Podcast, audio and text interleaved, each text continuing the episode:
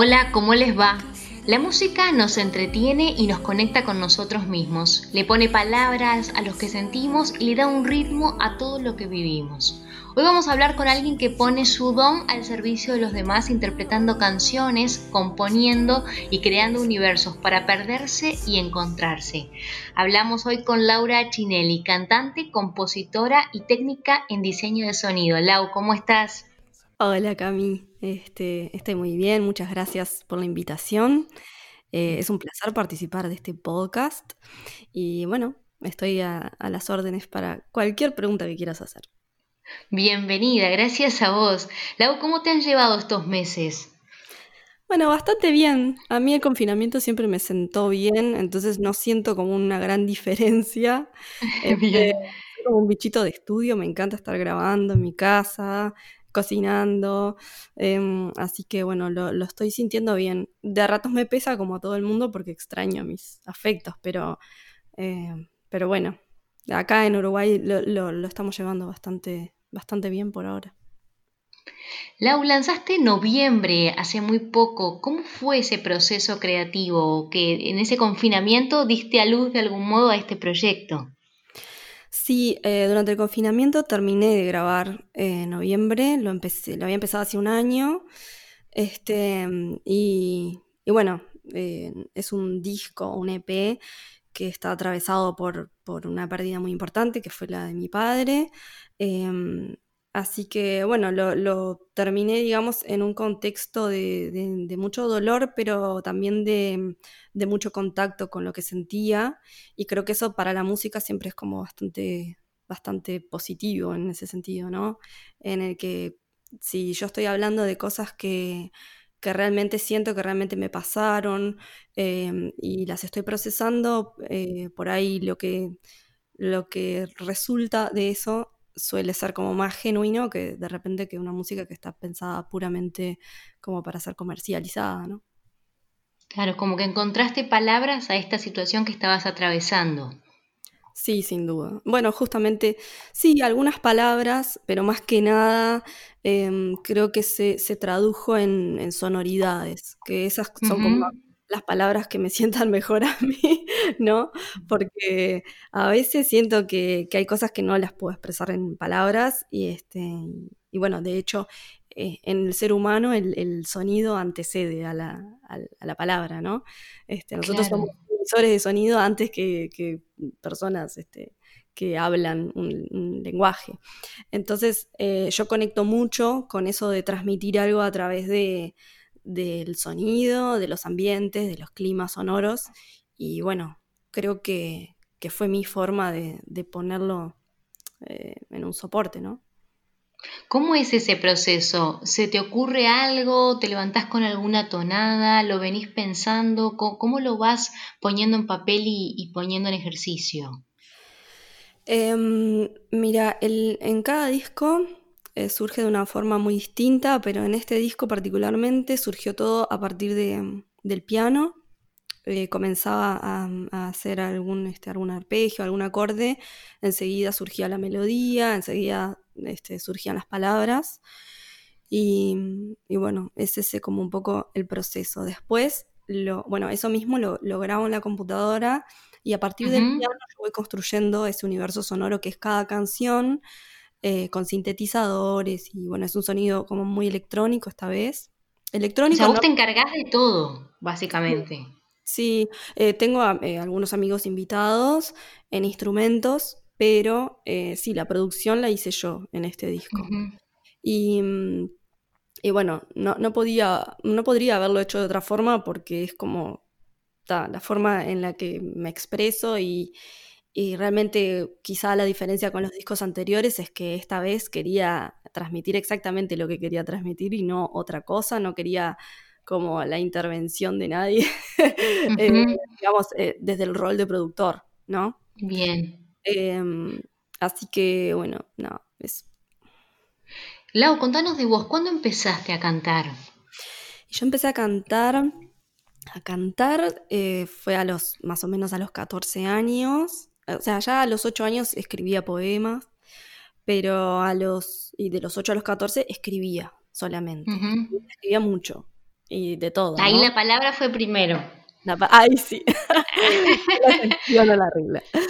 Este, y a cantar, bueno, me juntaba con unos amigos eh, en la azotea de la casa de uno de ellos con instrumentos y chiveábamos toda la tarde. Y ahí empezaron a surgir las primeras canciones que tenían títulos como bastante rebuscaditos, ¿no? Como camino por la paralela hacia la principal. Era como queríamos. Ah, bastante. era como caminar hacia un lugar al que nunca íbamos a llegar. Y bueno, qué sé yo, nada. Teníamos esos delirios. Unos universos inmensos se armaban. Claro, bueno, después uno de ellos salió profesor de filosofía y Mira. Eh, que es Andrés Alba, también es un gran amigo y cantante, y Lucía Lerena, que, salió profesora de literatura. Así que. Ah, mira, venía todo encaminado por ahí. éramos una buena mezcla, éramos una buena sí. ¿Y cuándo te diste cuenta que podía ser algo profesional o que podías llegar a vivir de eso?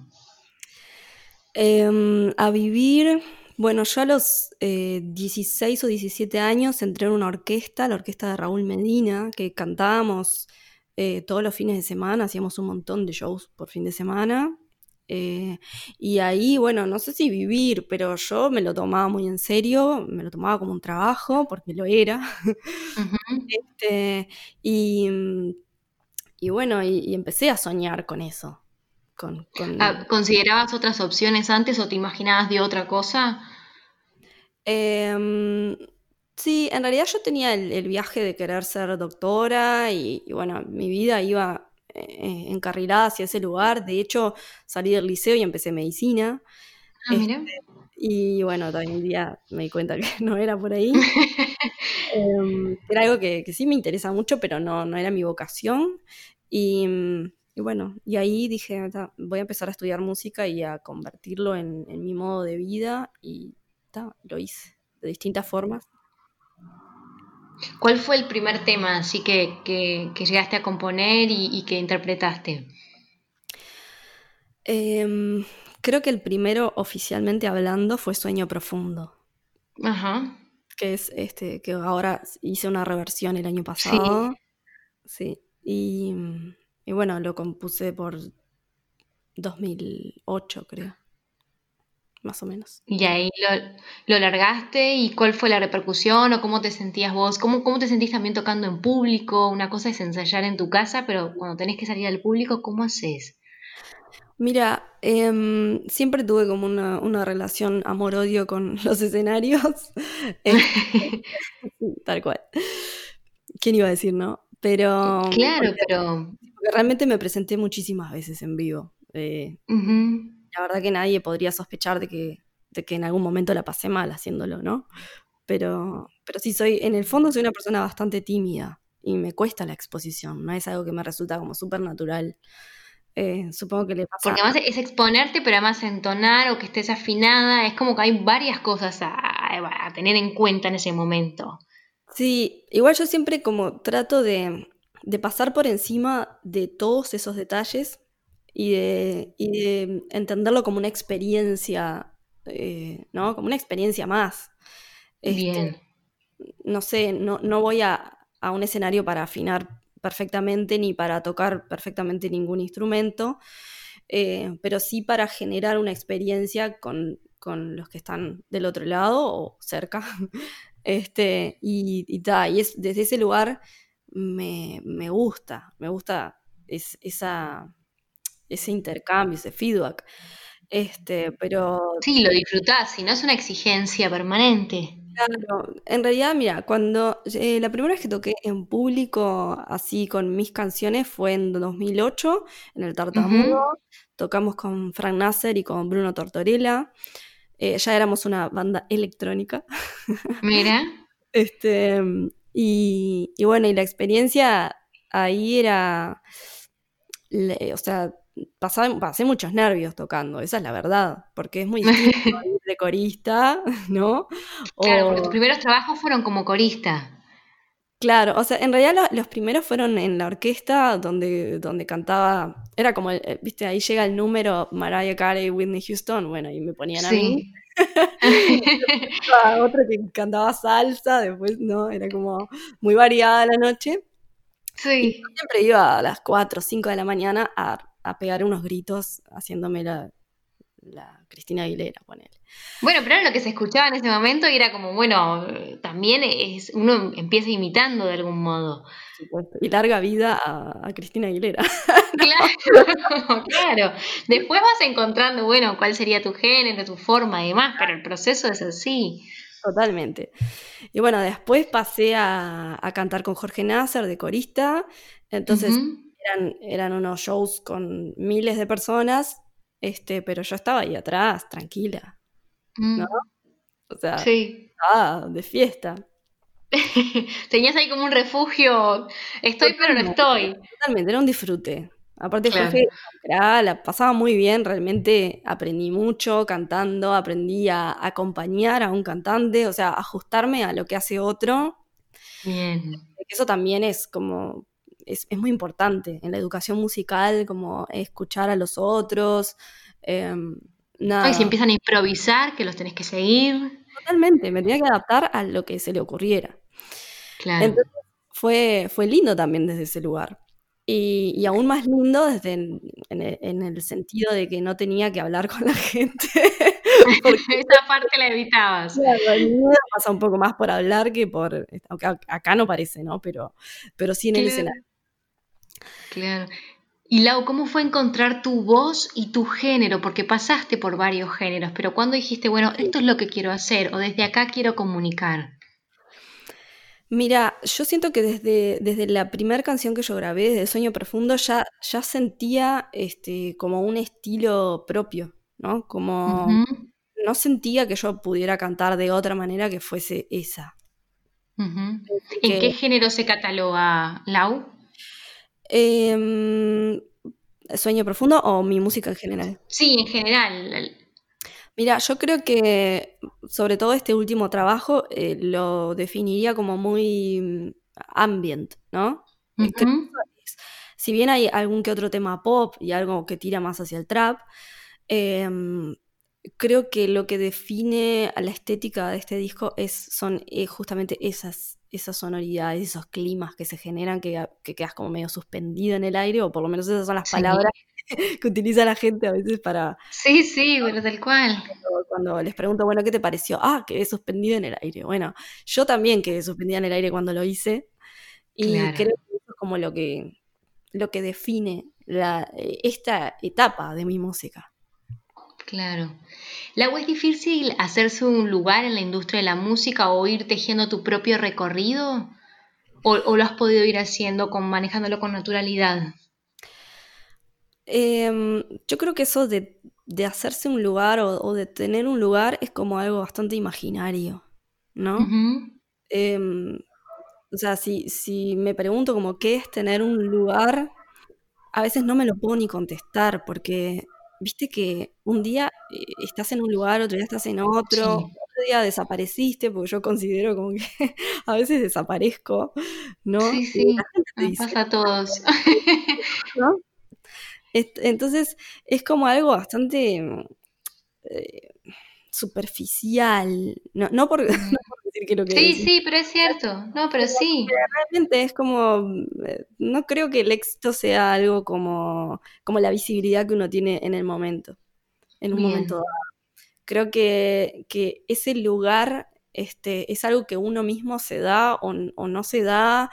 Este, pero nadie puede venir a decirte como, ¿no? Como, ah, hoy estás acá, mañana estás allá y no sé, y eso como el, si vos haces mucho, aparte hoy con las redes, ¿no? También si haces mucho autobombo. Arriba, si pagás un montón de publicidad estás allá arriba y si no, no. Seguro. Entonces es como, es súper relativo y me parece que acá lo, quizá lo que yo rescato es que, mm, em, no sé, en, en, en mi carrera imaginaria, ¿no? Sí, no, ¿por qué? No, imaginaria, no. No, pero bueno. en tu carrera, sí. Sí, imaginario le quito los, acontecimientos que me gusta. eso está bien, eso está bien. bueno, lo que pasa afuera a veces es como, bueno, no sé, si para vos te parece que yo estoy aparecida o desaparecida, es, es como un asunto muy tuyo, ¿no? Sí. Entonces creo que nunca encontré mi lugar. Lo seguí, como que lo vas buscando. No, pero está bien. Sí, creo que no, creo que no, este, no, no es que, no es que exista eso. Perdón que, soy un poco como rebelde. pero está, está, buena la perspectiva, está buena la mirada, porque uno está acostumbrado como, bueno, a como, no sé, atornillarse a determinados lugares que, que tiene que ver con los miedos a veces también, pero está bueno el transitar desde ese sentido, desde ir buscando. Sí, y también me pasa, me pasa que también mi música es, es este, a veces no siento que cuadre mucho con mi contexto, esa es la verdad. este, de a ratos eh, siento como que hay gente que lo recibe súper bien, pero también he tenido críticas súper negativas este, hacia lo que hago, como, este, como de que es un embole o que es deprimente. ¿Y cómo has manejado eso, Lau? Mira, en algún momento me afectó, quizá cuando empezaba. Este, pero, pero bueno, hoy me lo tomo de una forma como muy distinta y, al contrario, y creo que a mí me hace como, me hace tan bien hacerlo, que creo que también uno está fuerte en lo que, ¿no? En lo que, en lo que está haciendo, cuando uno se siente eh, fiel a lo que está haciendo, eso no te toca. No. Creo que eso... No, y te da una estabilidad que, te permite soportar otras cosas o, ni siquiera permitirlas ingresar. Es como, bueno, las acepto o las veo, pero ya no me afectan tanto. Exactamente, exactamente. Aparte, también hay que, hay que entender este, el, del lugar de donde viene, de, qué cabeza viene. Este, entonces, está. Después, además, hay, eh, está lo, lo, que es el gusto personal, que hay mucha gente que puede no gustarle.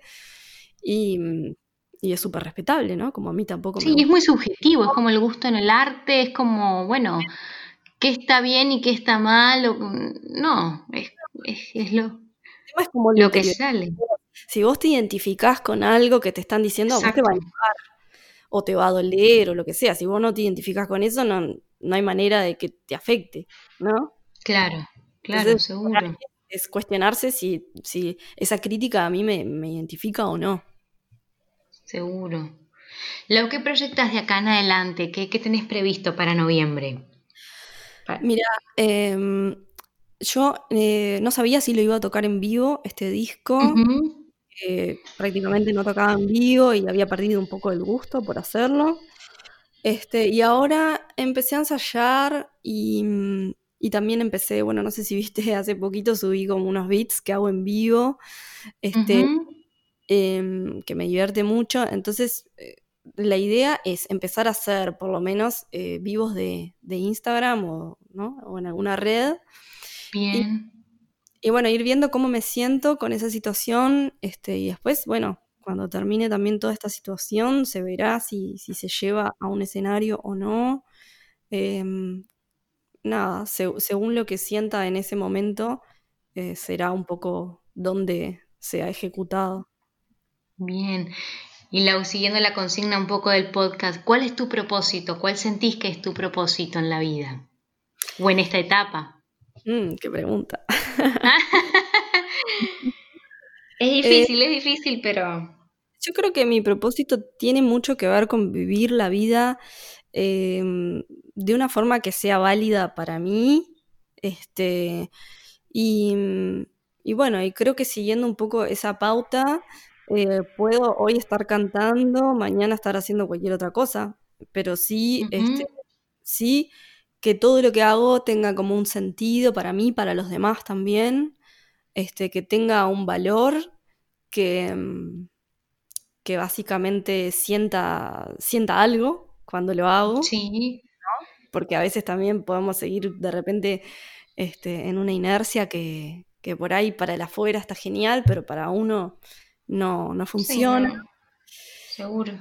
Entonces, este, sí creo que, que, si, que si tengo un propósito en la vida sería como pasar por esta vida este, de una forma en la que tenga sentido para mí y para los demás, para, mis, para la gente que quiero o para, no sé.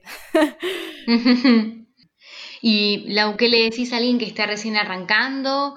Vos tuviste muchos alumnos, incluida en ese grupo, y, y también tiene que ver con pero no desde, desde la técnica, a mí me hizo muy bien desde el conectar con, con la voz de cada uno, ¿no? Este, independientemente de que suene bien, mal, más o menos, pero identificar con eso que resuena adentro nuestro. ¿Qué les dice a alguien que está empezando a descubrir o que quiere empezar a explorar por ese camino?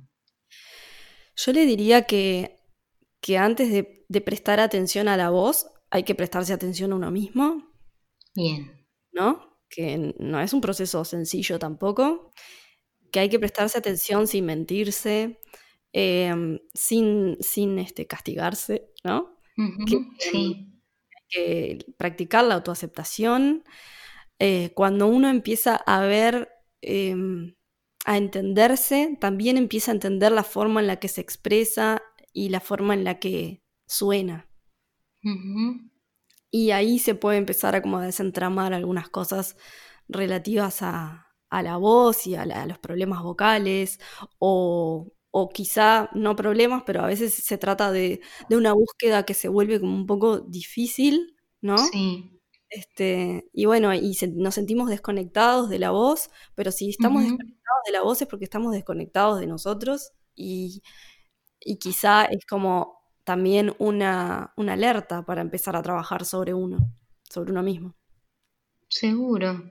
Lau, muchas gracias por estos minutos compartiendo tu experiencia de vida que me parece sumamente valioso, la invitación a escuchar tus canciones. Eh, bueno, te vamos a seguir por las redes también para, seguir esos vivos y, para estar alerta, pero, pero sí, para dejarnos trasladar por tu música y una invitación a, conocerte y a conocer ese universo que transmitís, que en lo personal me parece precioso y, y acompañado de todo esto que dijiste hoy me parece que cobra un sentido aún mayor. Así que nada, te mando un beso grande. Para mí fue un verdadero placer las clases y esta entrevista y me parecía que, merecías un, lugar en, propósito como merecen todos, pero tenía muchas ganas de, charlar con vos. Bueno, Cami, muchísimas gracias a vos. Este, para mí también siempre es un placer charlar contigo y aprendo mucho este, de, este, de, la voz, de vos, de mí, de los demás. Siempre, siempre encuentro algo que, que realmente me transforma y creo que de eso se trata. Muchas gracias, Lau. Te mando un beso enorme. Gracias a vos. Otro.